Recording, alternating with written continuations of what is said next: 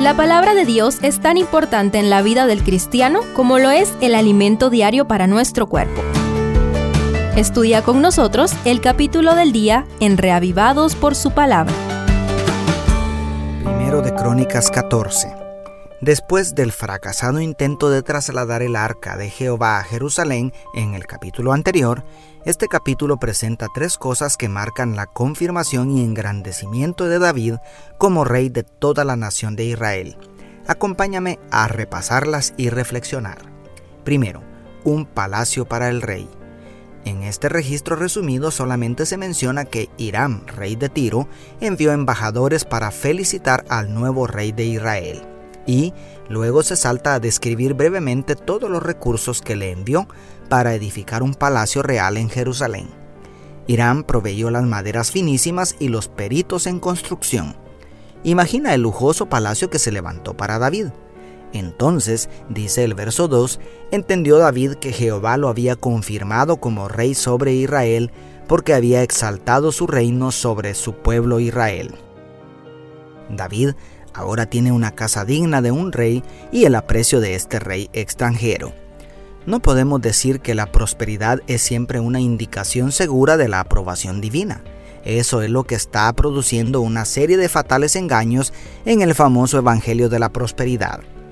Pero es muy atinada la reacción de David, quien con gratitud contempló las bendiciones de Dios y comprendió cuán amado era por el Señor.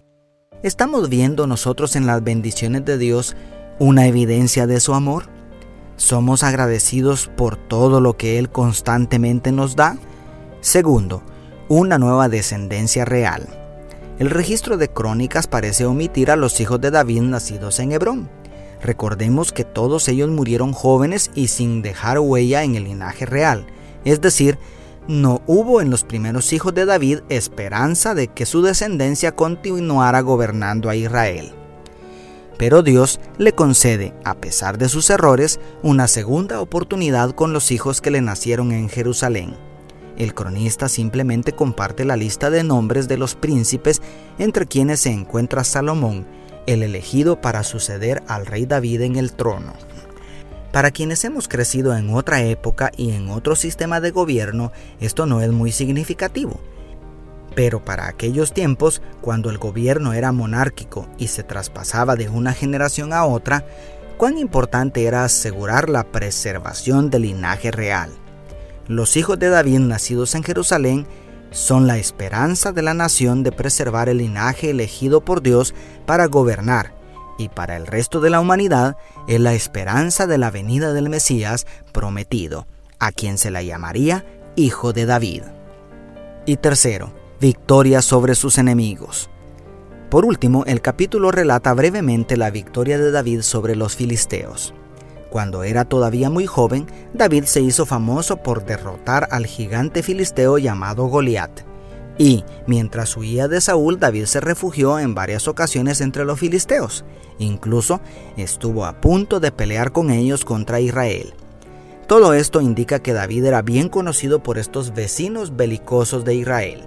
Por lo tanto, al enterarse de su coronación sobre Israel, decidieron apresuradamente eliminarlo antes de que cobrara mayor fuerza.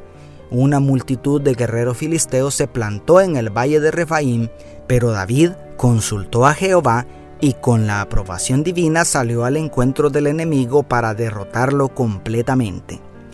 Pero los filisteos volverían a declarar la guerra en el mismo lugar, ahora con muchos más hombres y armas, decididos a terminar con la amenaza que suponían. Humildemente el rey David vuelve a consultar a Dios, quien le pide que no ataque de frente, sino que monte una emboscada en un lugar estratégico atacando justo en el momento y el lugar designado por Dios, la victoria fue tan definitiva como para que nunca más se atrevieran los filisteos a combatir contra Israel. Pero el resultado más asombroso lo tiene el versículo final. Y la fama de David se divulgó por todas aquellas tierras, y Jehová puso el temor de David sobre todas las naciones, declara el verso 17.